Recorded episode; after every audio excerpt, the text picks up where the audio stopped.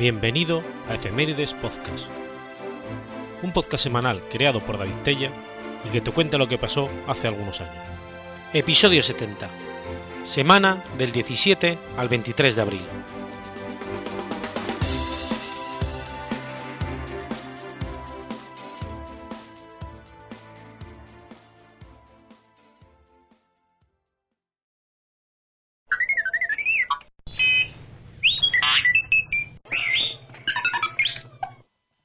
Jueves 17 de abril de 1919. Nace Chabela Vargas. Isabel Vargas Lizano, conocida artísticamente como Chabela Vargas, es una figura principal y peculiar de la música ranchera, especialmente fuera de México. Aunque el nombre de Chabela Vargas se asocia a la música mexicana, ella nació en Costa Rica, en San Joaquín de Flores, Heredia, hija de Francisco Vargas y Emilia Lizano. Fue bautizada en la Basílica de Guadalupe tres meses después, el 15 de julio de 1919, con el nombre de María Isabel Anita Carmen de Jesús. Tuvo una infancia difícil. Sus padres se divorciaron y se desentendieron de ella, dejándola al cuidado de unos tíos, y sufrió poliomielitis. Chabela incursionó en la canción ranchera, que tenía un peculiar estilo de interpretar. Una de las vertientes de la canción ranchera, la representada por José Alfredo Jiménez, suele ser machista y emotiva.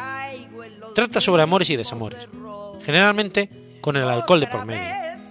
Ya que en una cultura tradicional solamente se acepta la demostración de la sensibilidad del hombre cuando éste está ebrio. Estas canciones son cantadas desde una perspectiva masculina y con el acompañamiento de mariachi. Chabela cantaba este tipo de canciones, pero lo hacía sola, con apenas una guitarra y con su voz, emulando la forma de cantar de un hombre ebrio. Por ello, en ocasiones, bajaba el ritmo de las melodías. De este modo, tenía además desgarro canciones que otros entendían como pícaras o de humor. Fue un personaje contracorriente desde joven. Vestía como un hombre, fumaba tabaco, bebía mucho, llevaba pistola y era reconocida por su característico poncho rojo. Chabela Vargas se trasladó a México cuando tenía 17 años y posteriormente adoptó la nacionalidad mexicana. A los 30 se hizo cantante profesional, de algún modo apadrinada por el compositor y cantante José Alfredo Jiménez, de quien era compañera de parrandas. Cuentan que cuando Jiménez falleció, Chabela acudió a su velatorio y se desplomó cantando y llorando, borracha. Cuando varias personas intentaron apartarla, la vida de José Alfredo las, las detuvo. Dejadla, está sufriendo tanto como yo. A finales de los años 50 empezó a hacerse conocida en algunos círculos artísticos, en parte gracias a sus actuaciones en Acapulco, meca del turismo internacional. Actuó en la fiesta nupcial de Elizabeth Taylor y Michael Todd, a la que acudieron famosos como Cantinflas, David Reynolds y su entonces marido Eddie Fisher. En aquella época, Chabela conoció a Ava Gardner, Rod Hudson y Grace Kelly. Trabó una estrecha amistad con los pintores Diego Rivera y Frida Kahlo, que la alojaron en su casa. Su primer álbum fue publicado en 1961. Participó en la serie de televisión mexicana Premier Orfeón y en 1967 actuó como Ángela en la película de director mexicano José Bolaños La Soldadera. Los grandes problemas producidos por el alcohol en su vida personal la llevaron a retirarse su carrera artística de gran éxito a finales de los años 70 y durante años se sumergió en el anonimato. Gracias a un encuentro casual con el director de cine Pedro Almodóvar, empezó a superar sus problemas con el alcoholismo y regresó a la escena pública a principios de los años 90. No volvió a beber en sus últimos 20 años y se mantuvo fuerte hasta el final. Hacía ejercicios con regularidad y cumplidos los 80 años se lanzó en paracaídas. Chabela debió buena parte de la fama de su segundo periodo de actividad artística a su aparición en películas varias de éxito, bien mediante canciones incluidas en ellas o como actriz. Werner Cerdo la incluyó, interpretando a una nativa, en su película Grito de Piedra. Pedro Almodóvar incluyó canciones interpretadas por ellas en varios de sus films, como Tacones Lejanos, con la canción Piensa en mí, en la voz de Luz Casal. Chabela apareció después en la película de Julie Taylor, Frida, cantando una versión del popular son Istmeño, La Llorona, y de la canción ranchera de Tomás Méndez, Paloma Negra. Fue muy sonada la aparición de Chabela Vargas en la Sala Caracol de Madrid, en 1993, donde logró recobrar su fama y la atención, tanto de su público seguidor como de nuevas generaciones de admiradores y de los medios de comunicación, en particular de España. Joaquín Sabina y Álvaro Urquijo, en su disco Los Secretos, compusieron en su honor, en el 94, una de sus canciones más conocidas, Por el Boulevard de los Sueños Rotos. La relación de Chabela con México fue agridulce. Hasta su edad madura, sus actuaciones en televisión o teatros públicos siempre fueron modestas, siendo por tanto una figura marginal. Su éxito definitivo en España a partir de los años 90, gracias al apoyo de Almodóvar, incluso le permitió actuar en el mítico Teatro Olimpia de París. Allí acudieron a verle Almodóvar y la actriz francesa Jeanne Moreau, quien no sabía hablar español, pero le dijo a Almodóvar, no hace falta que me, que me traduzca lo que canta, porque lo entiendo perfectamente. A mediados de 2001 ofreció un multitudinario concierto en el Zócalo de la Ciudad de México, al cual asistieron medios de prensa del país y sus seguidores, que la ovacionaron y cantaron con ella las canciones más conocidas de autores mexicanos, como Piensa en mí, Macorina, María Textoteca, Las ciudades, La bien pagá y Un mundo raro, entre otros muchos. En ese mismo año publicó su libro Si quieren saber de mi pasado, que recopila relatos autobiográficos de la cantante desde un aspecto más íntimo y que la convirtió en éxito de ventas. En el 2004, a la edad de 85 años, presentó el disco en Carnegie Hall, después de haberlo grabado durante una actuación en tan famoso escenario neoyorquino, repleto de seguidores de todo el mundo que agotaron todas las entradas dos semanas antes de fijarse el concierto. Desde el 2009, en varias entrevistas, declaró que le gustaría morir un domingo y que su funeral fuera un lunes o un martes, para no echarle a perder el fin de semana a nadie. En abril de 2010, a los 91 años de edad, presentó su más reciente material discográfico, Por mi culpa. En abril de 2012, con 93 años, alcanzó su libro disco Luna Grande, donde revivió, a modo de homenaje, relevantes poemas del escritor español Federico García Lorca, y repasó algunos de sus éxitos. En julio de 2012 viajó a España para presentar su último disco en un recital en la Residencia de Estudiantes de Madrid. Fue su última aparición pública y su última actuación. Dos días después, el 12 de julio, fue hospitalizado en, dicho, en dicha ciudad por un cuadro de fatiga y taquicardia. Se recuperó y emprendió viaje hacia México, sabiendo que le quedaba poco. El 30 de julio de 2012 fue internada en el hospital, con problemas crónicos en corazón, pulmones y riñones. Esto tras el viaje a España. No quiso ser intubada, ya que quería tener una muerte natural. Se le preguntó que si se arrepentía de haber hecho ese viaje, a lo que respondió, yo sabía perfectamente bien cuáles eran los costos, y claro que valió la pena. Le dije adiós a Federico, le dije adiós a mis amigos y le dije adiós a España. Ahora vengo a morir a mi país. El domingo, 5 de agosto de 2012, se dio a conocer su fallecimiento, a través de su Twitter oficial con la siguiente frase. Silencio, silencio. Las amarguras volverán a ser amargas. Se ha ido la gran dama Chabela Vargas.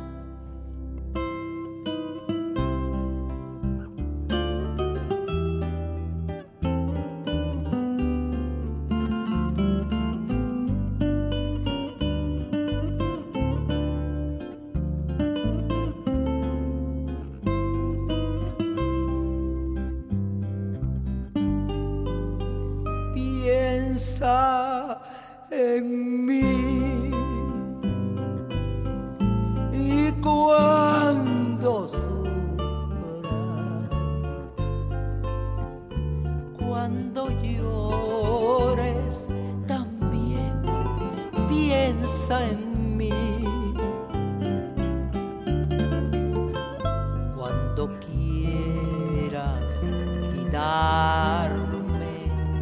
la vida,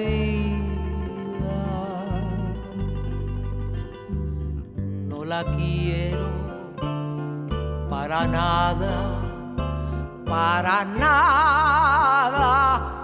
Me sirve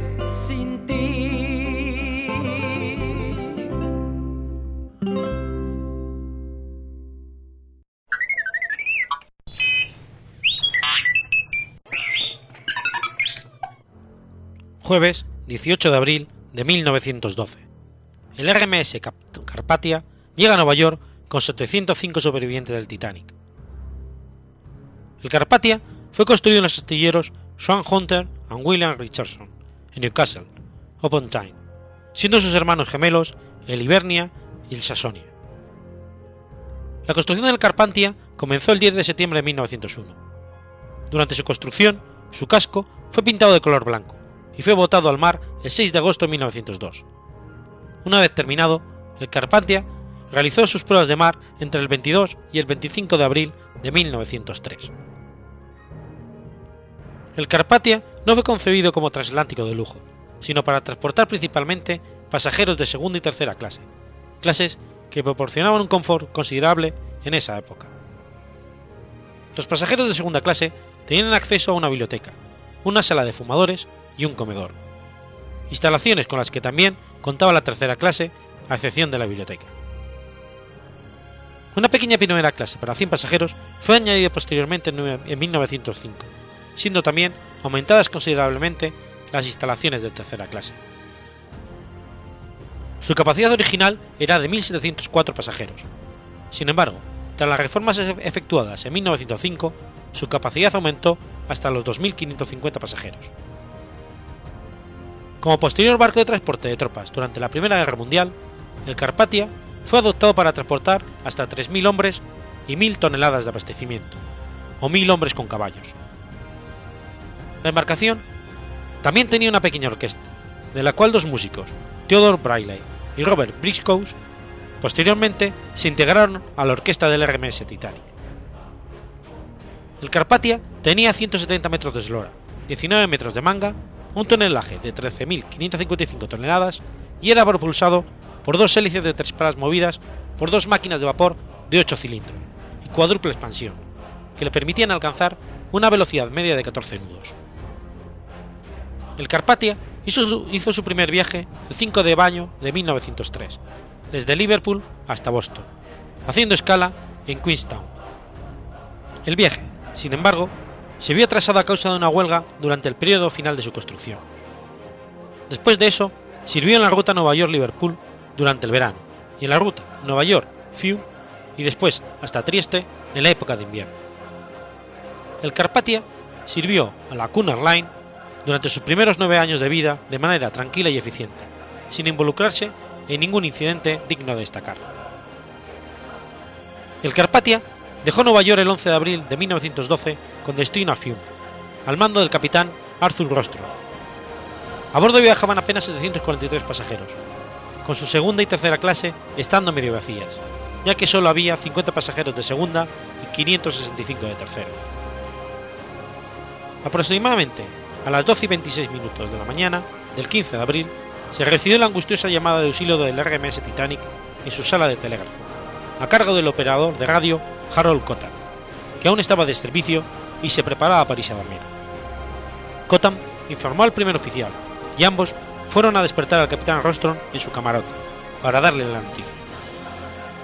Rostron, que estaba a unas 58 millas al sur de la posición radiada, cambió de rumbo. Ordenó máxima velocidad en la sala de máquinas y preparó toda la tripulación para el rescate. También ordenó apagar la calefacción del barco para que las máquinas utilizasen todo el vapor disponible, y el transatlántico logró alcanzar una velocidad de 17,5 nudos durante su trayecto en dirección al Titanic, más de 3 nudos por encima de su velocidad habitual, pero incluso así, el buque tardó 4 horas en llegar al lugar del naufragio. Después de atravesar peligrosos campos de hielo, el Carpathia logró llegar dos horas después del hundimiento. Cuando el Carpathia llegó al lugar, avistó el primer bote salvavidas a las 4 de la mañana. Este era el bote número 2, que fue rescatado 10 minutos después. El primer superviviente que embarcó en el Carpathia fue el cuarto oficial Joseph Burns, quien anunció oficialmente a Roston el naufragio del Titanic. El rescate continuó durante las cuatro horas siguientes, con 13 botes recuperados y poco más de 700 personas. El último superviviente en embarcar fue el segundo oficial Charles Locktel. Tras el rescate, Rostron percibió que el Carpathia no estaba en condiciones de continuar su viaje hacia Europa con los supervivientes a bordo, decidiendo entonces regresar a Nueva York. En su trayecto, el Carpatia entró en contacto con otros barcos que estaban en el área, incluyendo el Olympic, hermano del Titanic. Durante el viaje de regreso, el capitán Rostrom también rechazó la propuesta del capitán Herbert Haddock del Olympic de transferir a los supervivientes a su barco. A bordo, Harold Cotton fue ayudado en su trabajo de enviar mensajes personales y la lista de nombres de los supervivientes por Harold Bright, el operador de radio superviviente del Titanic. El Carpatia llegó a Nueva York el 18 de abril, siendo recibido por millares de personas. Por su labor de rescate, la tripulación del Carpatia fue condecorado por los supervivientes. Los miembros de la tripulación fueron condecorados con medallas de bronce, los oficiales con medallas de plata y el capitán Rostron con una medalla de oro y una copa de plata, que le entregó Molly Brown. Posteriormente, Rostron fue huésped del presidente William Harvard Taft en la Casa Blanca y fue obsequiado con una medalla de oro del Congreso, el honor más alto que le podía atribuir el Congreso de los Estados Unidos. Años después, cuando se le preguntó cómo el Carpathia había conseguido atravesar un campo de hielo a una velocidad muy por encima del que había sido originalmente planeada en su construcción, Rostron respondió diciendo que otra mano diferente de la mía estaba al timón aquella noche. El Carpathia continuó su servicio comercial durante la Primera Guerra Mundial entre Liverpool, Boston y Nueva York, realizando también viajes de transporte de tropas desde América del Norte a Europa. Frecuentemente viajaba en convoys con varios buques, habiendo escapado en muchas ocasiones de situaciones peligrosas y ataques de submarinos U-Boot alemanes. El Carpathia dejó Liverpool el 15 de julio de 1918 en un convoy. Las embarcaciones se dividieron dos días después. El 17 de julio, y el Carpathia lideró un grupo de siete buques. En aquel mismo día fue avistado por el submarino alemán SM-U-55, que estaba navegando cerca de la costa de Irlanda. El U-55 disparó dos torpedos contra la embarcación. El primero acertó entre el almacén de carga número 4 y el almacén de carbón, y el segundo alcanzó la sala de máquinas matando a cinco personas e hiriendo seriamente a otras dos. Además, las explosiones destruyeron los sistemas eléctricos y de radio, y dos botes salvavidas. El capitán William Prontero ordenó una evacuación inmediata, señalizó con bandera su situación para que los otros barcos huyesen y lanzó fuegos artificiales con el fin de llamar a los barcos de patrulla. El Carpathia comenzó a hundirse por la proa. Once botes salvavidas fueron agriados, con todos los pasajeros y tripulantes a bordo, con excepción de los oficiales senior y de los artilleros, que se quedaron atrás destruyendo documentos importantes. Protero llamó a un, bote para que se acercara después de completar sus tareas y las personas restantes también se salvaron. Una hora después, el U-55 fue avistado nuevamente y disparó un tercer torpedo, acertando al compartimento número 5. El Carpathia se hundió totalmente 10 minutos después, 2 horas y 30 minutos después del primer impacto. El submarino fue avistado una vez más 15 minutos después, esta vez yendo en dirección a los botes.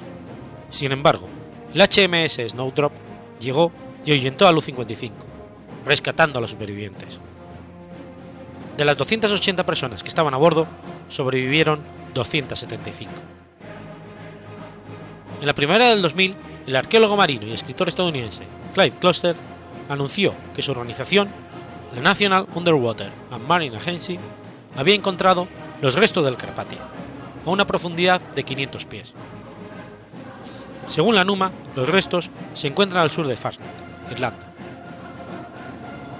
El pecio del Carpanta yace en el fondo del mar erecto y ligeramente inclinado hacia estribor. Actualmente se está empezando a desmoronar, con su proa estando apenas a unos cuantos metros por encima del suelo oceánico. Las partes centrales están en mejores condiciones y la popa está casi intacta. Por estar en un lugar remoto, los restos fueron explorados muy pocas veces desde su descubrimiento. Sin embargo, algunos objetos consiguieron ser recuperados.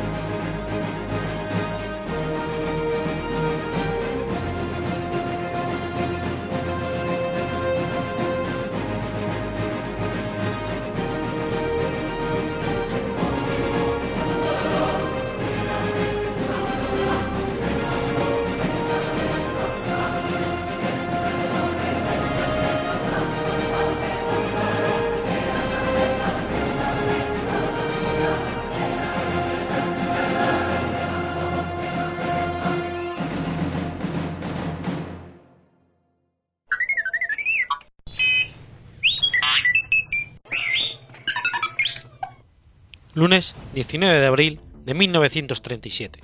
Se inaugura en San Francisco el puente Golden Gate.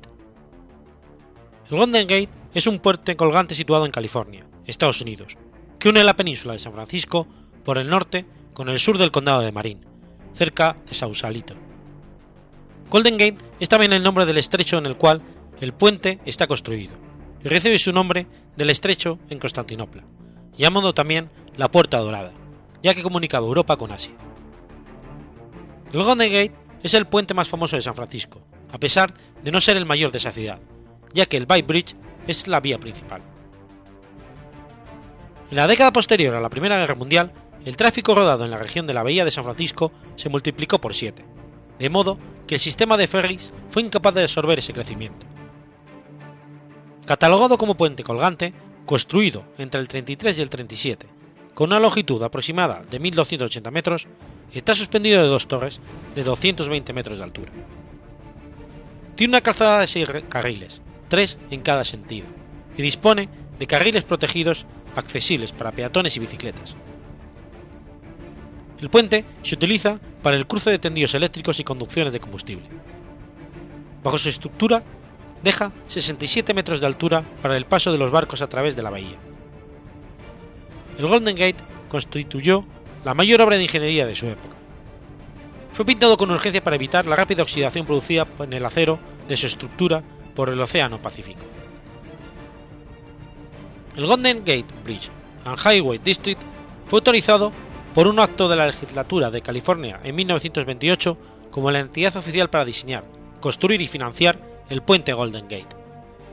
Sin embargo, después del crash del 29, el distrito no pudo recaudar los fondos de construcción, por lo que presionaron para que se vendieran bonos por valor de 30 millones de dólares. Los bonos fueron aprobados en noviembre de 1930, con los votos de los condados afectados por el puente. El presupuesto de construcción en el momento de la aprobación fue de 27 millones de dólares.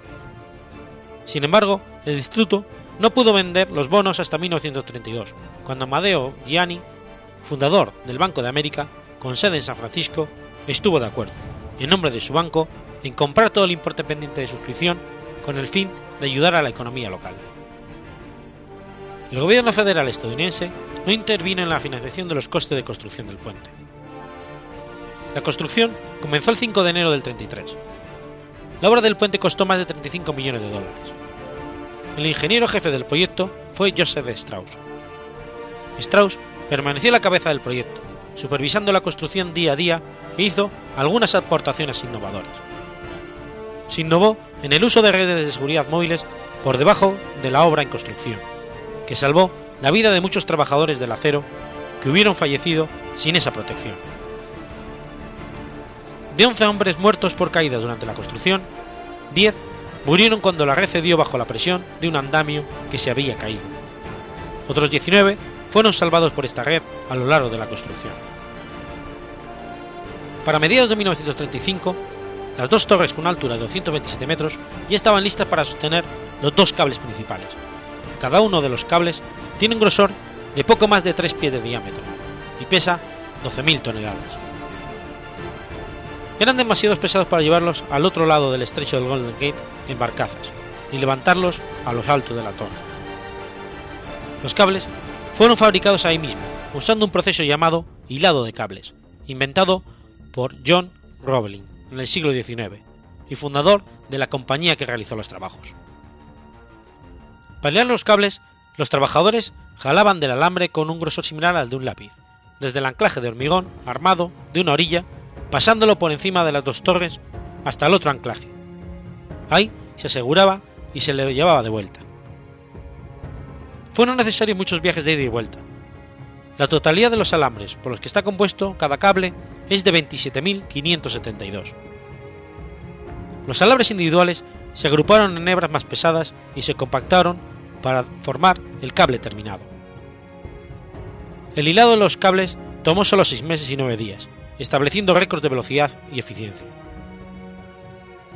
Como es la única manera de salir de San Francisco por su lado norte, el puente forma parte tanto de la ruta interestatal 101 como de la ruta estatal de California. En un día normal pasan por el puente unos 100.000 vehículos. Cuenta con un total de seis carriles y una acera en cada lado. Durante las mañanas de lunes a viernes, cuando el tráfico entra en la ciudad, cuatro de los seis carriles se disponen para circular en sentido sur. En contraste, durante las tardes de los días de trabajo, la mayoría del tráfico va a Saul Saselito. Quedando la mayor número de carriles reservados para salir de San Francisco. La línea de separación entre los sentidos de circulación se traslada cuando es necesario, y hasta el 2015 estaba marcada con conos de tráfico que se fijaban al suelo. Desde los años 80 se había estudiado una propuesta para la instalación de una barrera móvil para separar los sentidos de circulación, evitando la posibilidad de choques frontales entre vehículos. Finalmente se instaló en enero de 2015. En cuanto a las aceras, los peatones solo pueden utilizar la situada en el lado este del puente. Su apertura y cierre están regulados por puertas automáticas. Los ciclistas pueden utilizar ambas aceras, en función del tiempo y de la época del año. En la acera este, los ciclistas siempre ceden el paso a los peatones. El puente Golden Gate ha sido un punto negro de suicidios desde su inauguración en 1937, y debido a su fama, muchos curiosos se acercan a la zona para esperar durante horas y poder presenciar uno en directo, ya que el número de suicidios del puente es alarmante. Los medios han intentado siempre silenciar la noticia de suicidios, pero debido a la gran mayoría de ciudadanos y turistas, y turistas que cruzan el puente diario, es inevitable el observar alguno de ellos.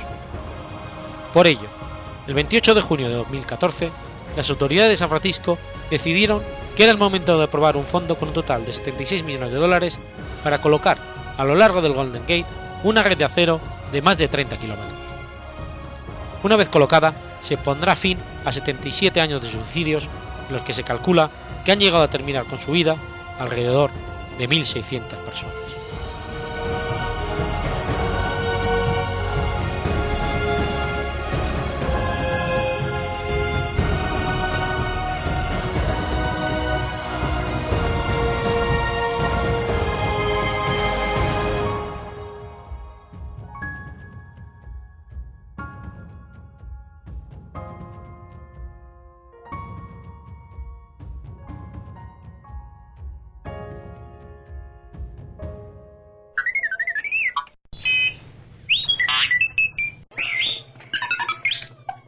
Martes 20 de abril de 1283. Roger de Lauria es nombrado almirante de la Armada de Aragón. Roger de Lauria nació en Lauria, el 17 de enero de 1245. Fue un marino y militar procedente del sur de la península itálica al servicio de la Corona de Aragón. Fue almirante de la flota de la Corona de Aragón y de Sicilia, la cual dirigió brillantemente durante el reinado de Pedro III el Grande de Aragón. Se le concedió el condado de Concentane, Alicante, como recompensa por su trayectoria militar al servicio de la Corona de Aragón. Nombrado almirante en 1283, defendió Sicilia y los derechos de los reyes de la Corona de Aragón contra los angevinos tras las vísperas sicilianas, derrotando a una flota francesa al mando de Carlos d'Anjou en las inmediaciones de Malta. En 1284 derrotó al príncipe de Tarento, heredero del trono napolitano, en la bahía de Nápoles, y realizó una espectacular campaña en Calabria. Posteriormente fue a Cataluña, a petición de Pedro III el Grande, para hacer frente a los franceses. La victoria más destacable que obtuvo fue sobre la flota francesa de Felipe III en la batalla de Formigues, los días 3 y 4 de septiembre de 1285. De esa forma, rompió las líneas de comunicaciones de los invasores franceses en Cataluña y arruinó completamente el poder naval francés de la época. También tomó parte en la batalla del Collado de las Panizas. Totalmente derrotadas, las tropas francesas abandonaron ese año Cataluña. Los triunfos del almirante de Lauria estuvieron basados en innovaciones técnicas. Los ataques no se basaban únicamente en el abordaje y el uso de la espada, sino en el empleo de los espolones y las ballestas, ya fueran de mano o en el caso de las más grandes, montadas en parapetos situados en los barcos. Las hazañas del marino en el mar Mediterráneo fueron notables. Interpelado por el conde de Foix, emisario del rey de Francia, el cronista Bernard de Sclot pone en boca de Roger de Lauria: Señor, no solo pienso que galera u otro bajel intente navegar por el mar sin salvoconducto del rey de Aragón, ni tampoco galera o leño, sino que no creo que pez alguno intente alzarse sobre el mar si no lleva un escudo con la enseña del rey de Aragón en la cola para mostrar el salmondoconducto del rey aragonés. Al acceder Jaime II al trono de Aragón, tendría que haber cedido el trono siciliano a los angevinos con los que había firmado la paz. Sin embargo, su hermano menor Federico aceptó la corona que le había ofrecido los sicilianos y luchó con la corona contra los angevinos y su hermano. Aunque al principio Roger apoyó a Federico, poco después se puso al servicio de Jaime. Confiscados sus territorios sicilianos y tildado de traidor, venció al infante Federico en Caborlando y Ponza. Firmada la paz de Caltabellota, en 1302 entre ambos hermanos, Roger se retiró a su condado en Cocentania, donde murió el 19 de enero de 1305. Fue enterrado en Santecreus, un monasterio del Cister al pie del sepulcro de Pedro el Grande de Aragón. También se dedicó un monumento al final de la Rambla Nova de Tarragona, obra del escultor Feliu Ferrer Galcerán.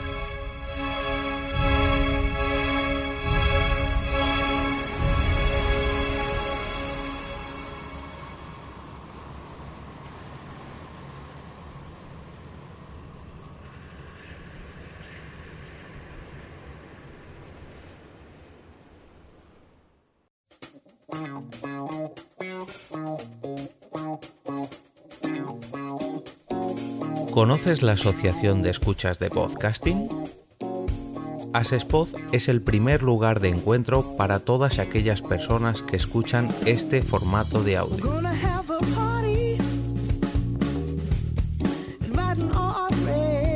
Compartimos, comentamos y escuchamos una gran cantidad de podcasts, pero seguro que no los conocemos todos.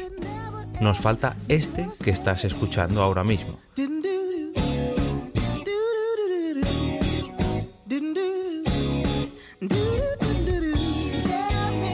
Queremos que tú, oyente de este podcast, formes parte de todo esto. Asociate gratis en nuestra web, asespod.org. Búscanos en las redes sociales, Twitter, Facebook y Google Recuerda, asespod.org.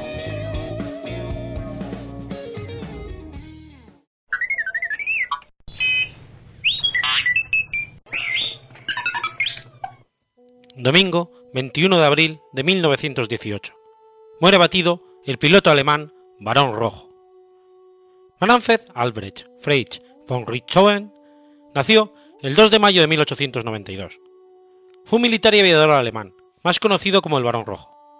Fue un piloto que consiguió derribar 80 aeroplanos enemigos durante la Primera Guerra Mundial. Héroe de los alemanes, respetado por sus enemigos durante la Primera Guerra Mundial, permitía escapar a sus víctimas malheridas. De niño, se trasladó con su familia a Sewenich. Era el mayor de tres hermanos. Miembro de la familia aristocrática terrateniente Richthofen, el padre de Manfred había llegado a ocupar un alto cargo en el regimiento de Ulanos número 12, una unidad perteneciente a la poderosa caballería prusiana. Manfred y su hermano pequeño Lothar quisieron seguir los pasos de su padre, alistándose jóvenes en el ejército imperial. Practicó caza y equitación, y cuando completó su adiestramiento como cadete, se alistó en los Ulanos, siendo nombrado tres años después teniente del primer regimiento.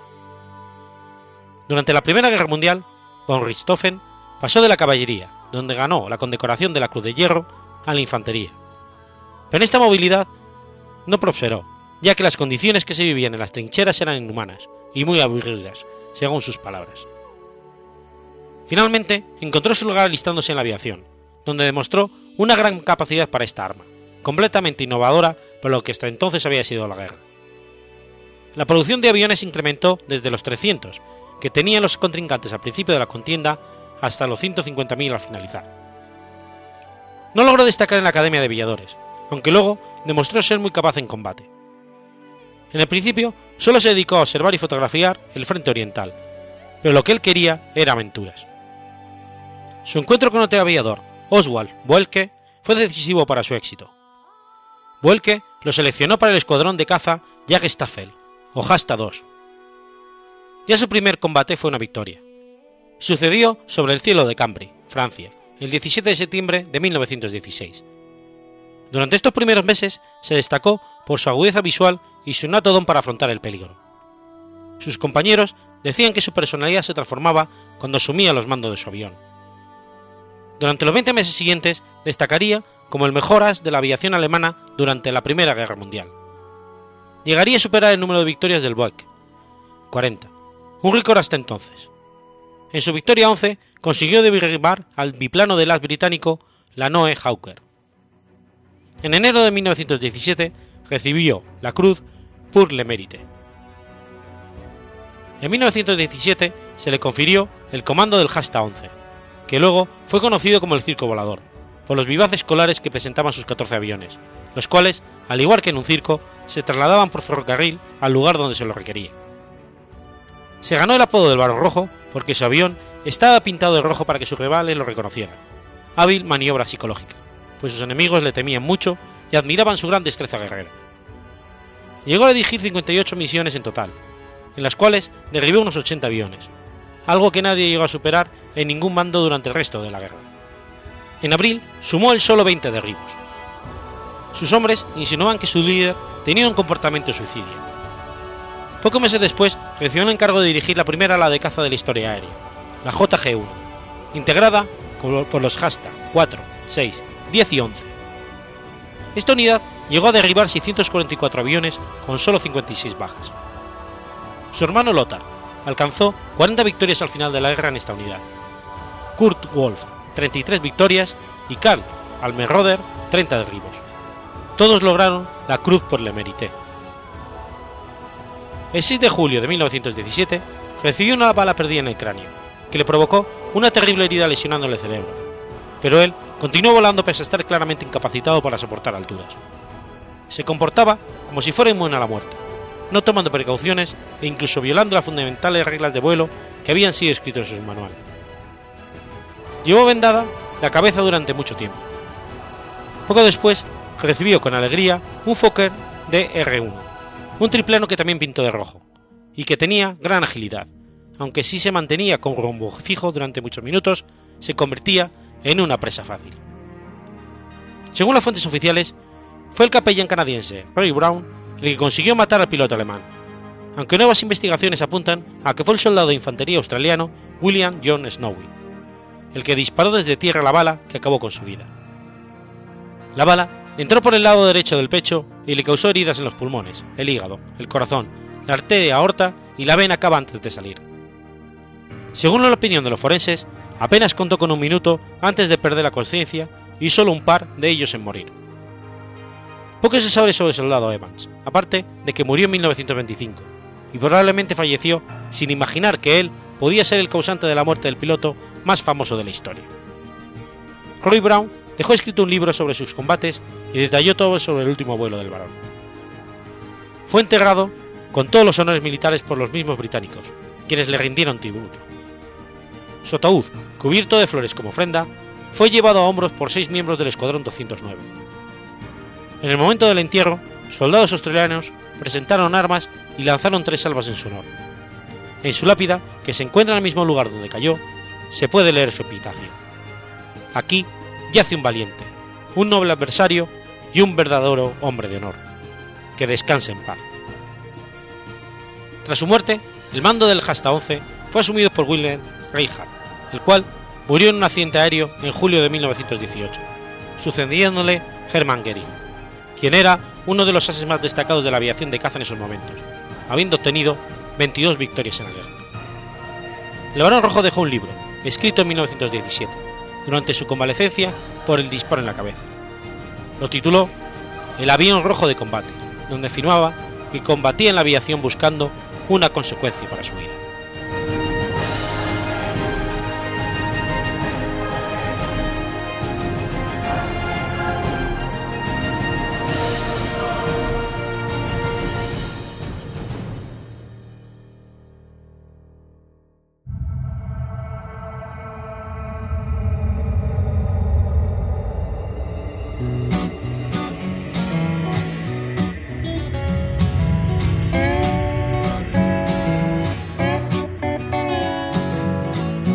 ¿Sabías que existe una asociación donde damos voz a los podcasts? La asociación Podcast nace con el propósito de aunar intereses relacionados con el podcasting, ofreciendo formación, soporte y una mesa de debate sobre el podcasting, no solo en España, sino también en toda Hispanoamérica. Entre nuestros proyectos destacan nuestro libro colaborativo, la organización de diferentes eventos relacionados con el podcasting como las jornadas de podcasting, los premios de la Asociación Podcast y Radio Podcastellano. Para formar parte de la comunidad, recibir información de eventos y estar al tanto de lo que ocurre, solo tienes que entrar en asociacionpodcast.es y hacerte socio o simpatizante. Ahora es tu oportunidad de formar parte de esta gran comunidad. asociacionpodcast.es. Si lo prefieres, puedes escribirnos a info@asociacionpodcast.es y responderemos todas tus dudas. También puedes seguirnos en Twitter con el usuario asociapodcast. Ya seas podcaster u oyente, súbete al podcasting.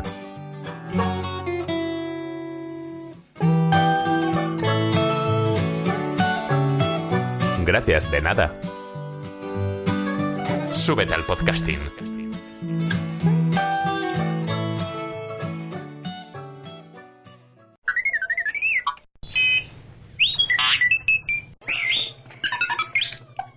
Lunes 22 de abril de 1833. Muere Richard Trevithick. Richard Trevithick nació en Traralgon el 13 de abril de 1771. Fue un inventor e ingeniero inglés constructor de máquinas que desarrolló la primera locomotora de vapor capaz de funcionar. Su padre también era ingeniero y trabajaba en las minas de Dolcan. Asistió a la escuela de Camborne. A los 19 años trabajó en la mina East Stray Park, donde construyó y modificó máquinas de vapor. A medida que adquiría experiencia, se iba ocupando de mejorar la máquina de vapor, especialmente en reducirla de tamaño y construir calderas potentes capaces de producir mayor presión y, por tanto, aumentar el rendimiento. En 1797 construyó su primer modelo de vehículo a vapor. La caldera se calentaba mediante una barra de hierro rojo vivo, que se introducía en el tubo de calefacción en lugar del hogar. En 1801 la colocó en carbón sobre ruedas y recibió el nombre de Puffin Devil. Junto con el vehículo ideado por Nicolas Joseph Cournot en 1769, fue uno de los primeros vehículos en moverse por sí solo y era capaz de transportar pasajeros a una velocidad de 8 km por hora, incluso por subidas. Dado que perdía pronto presión, tenía poco valor práctico, pero contaba como un invento importante para el desarrollo de la locomotora. Si bien en la patente se prevenía el uso de un fuelle para atizar el fuego, Trevithick logró escapar por la chimenea el vapor que salía de los cilindros. Con el tiro forzado que producía este escape, el fuego se avivaba más. Pero este invento cayó pronto en el olvido, hasta que George Stephenson lo volvió a emplear en 1816 en sus locomotoras. En 1803, Trevithick construyó otro vehículo automóvil, el London Steam Carriage, que en principio era una diligencia de correos provista de una máquina de vapor, que llamó la atención del público y la prensa, pero que en la práctica era más caro de mantener que un carro de caballos, por lo que no logró imponerse. En 1802 construyó una máquina de alta presión para una planta siderúrgica en Mertyn, Tydfil, en Gales. La sujetó a un bastidor e hizo de ella una locomotora. La patente la vendió en 1803 y Samuel Humphrey, el propietario de la ferrería, quien estaba tan impresionado que hizo una apuesta con otro industrial de la que la locomotora podía arrastrar 10 toneladas de hierro por unas vías hasta Abercino, a una distancia de 15,7 kilómetros. La apuesta se llevó a cabo el 21 de febrero de 1804.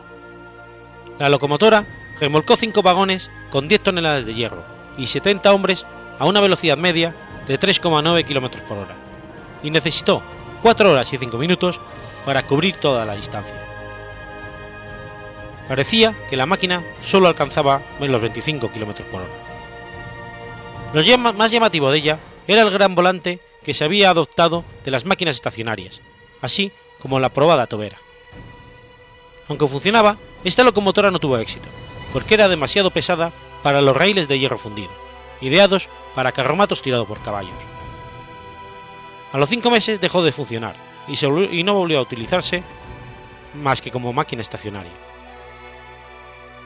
En 1816 construyó bombas ligeras a vapor para el drenaje de las minas de plata a gran altura, las cuales se transportaban por piezas a lomo de mulas por senderos empinados. Adquirió derechos de prospección que prometían finalmente buenas ganancias, pero tuvo que renunciar a un cargamento de mineral por valor de 5.000 libras por los disturbios causados por la guerra civil, y en 1826 decidió salir de Sudamérica. En el puerto de Cartagena, en Colombia, se encontró con Roger Stephenson, quien le dio 50 libras para el pasaje. En 1827 regresó a Inglaterra, totalmente falto de recursos. Volvió a trabajar en algunos proyectos, pero enfermó de pulmonía y murió, una semana después, el 22 de abril de 1833, en plena miseria y total soledad. Los restos de Richard Treverick descansan en Dunford, en Kent. Como muchos grandes hombres y mujeres, Trevithick no consiguió el reconocimiento que merecía durante el curso de su vida. De hecho, su nombre ha sido reconocido recientemente por muchos libros de historia. No adquirió riquezas ni abundancias. En el momento de su deceso, estaba desarrollando una idea, la construcción de un monumento a la Reforma, una columna alta de hierro fundido de mil pies con una elevación o plataforma funcionando a aire para transportar pasajeros en su interior.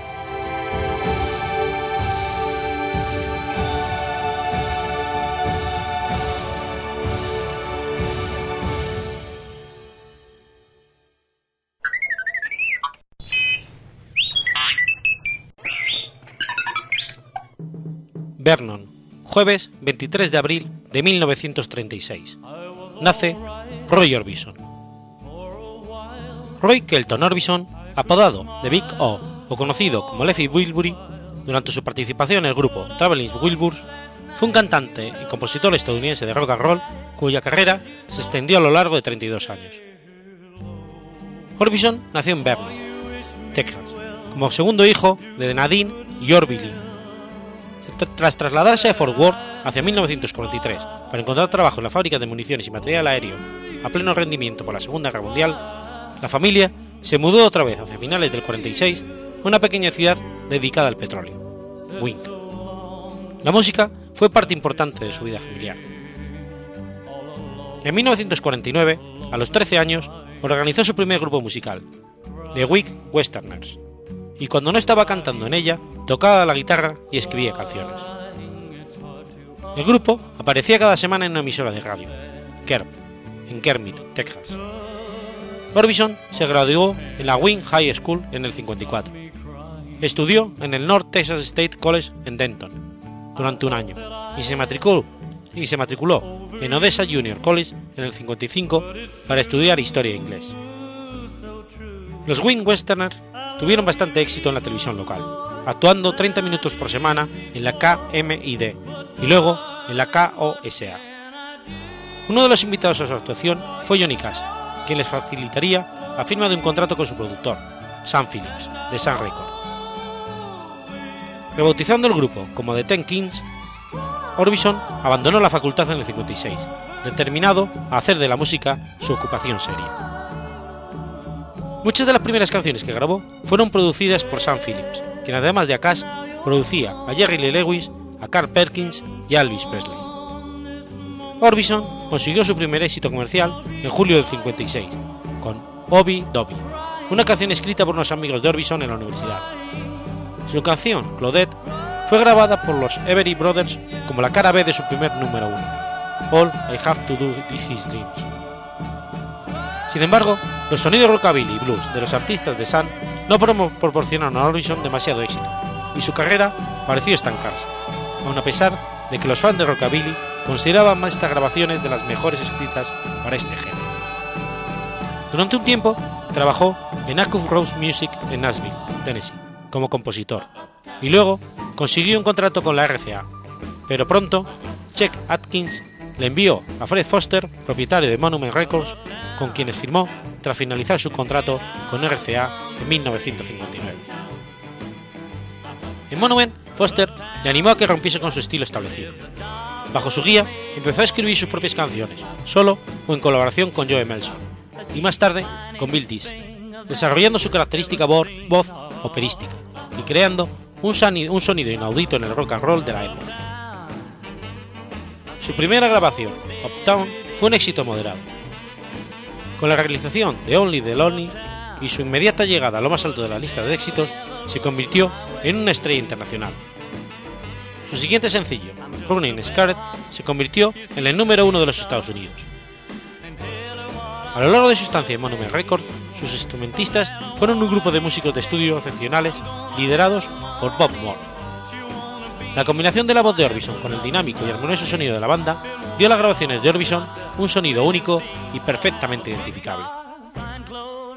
Orbison fue una poderosa influencia sobre los contemporáneos como Rolling Stone.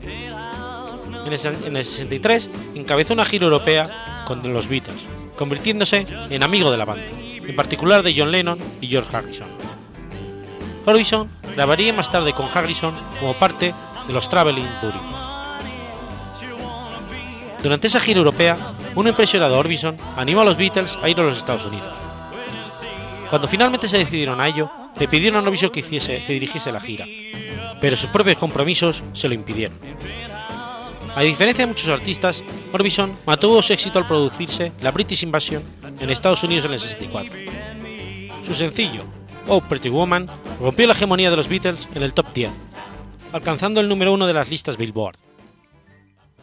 La grabación vendió más ejemplares en sus 10 primeros días de venta que cualquier otro disco de 45 revoluciones por minutos a este momento, y seguiría vendiéndose hasta llegar a más de 7 millones de ejemplares.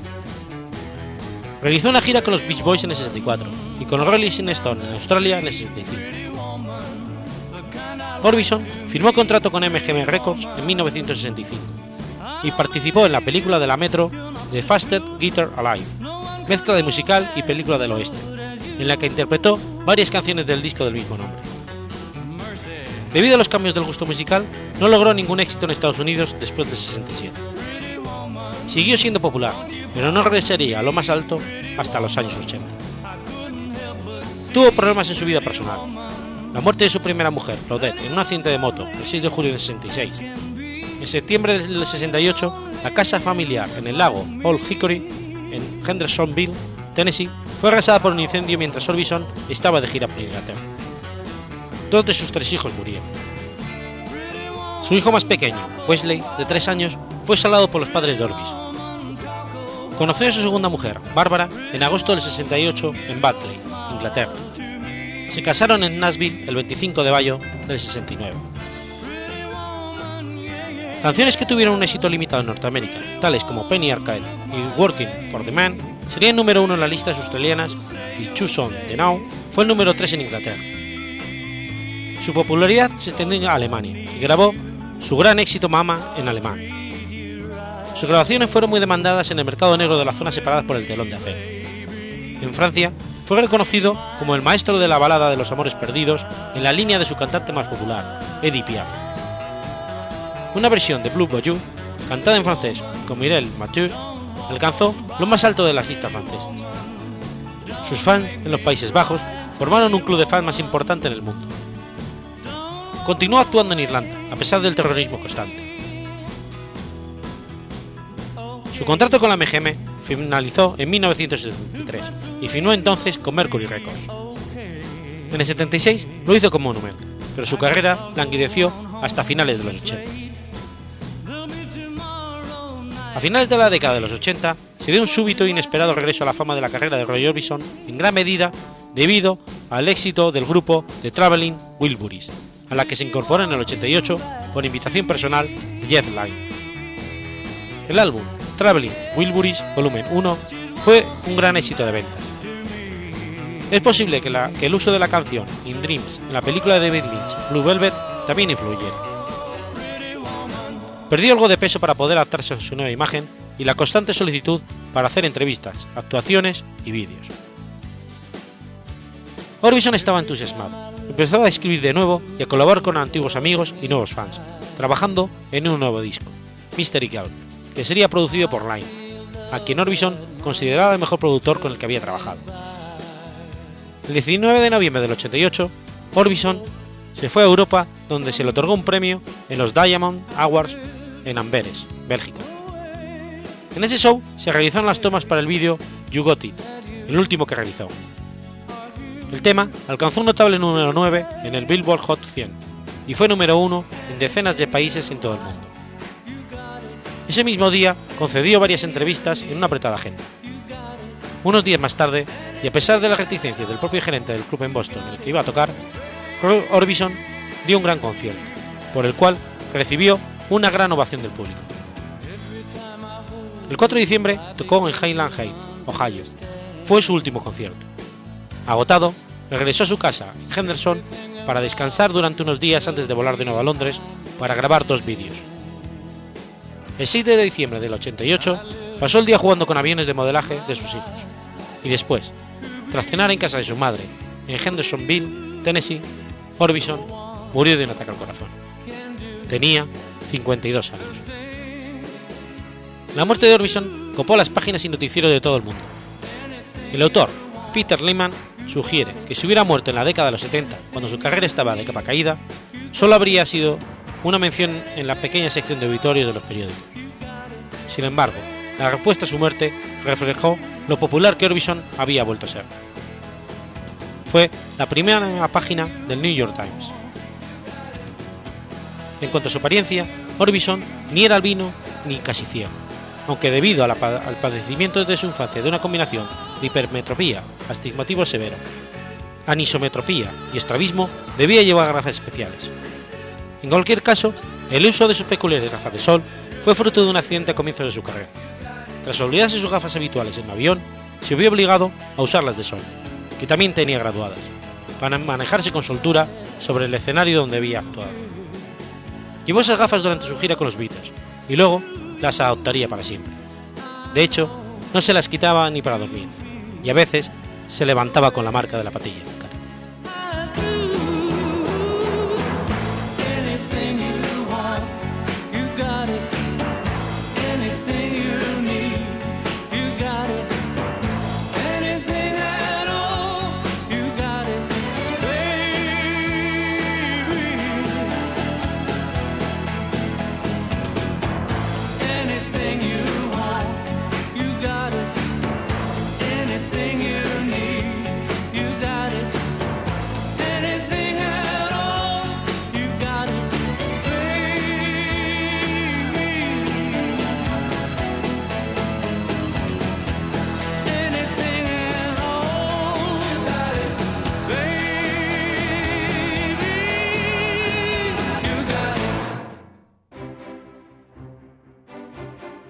Has escuchado Efemérides Podcast.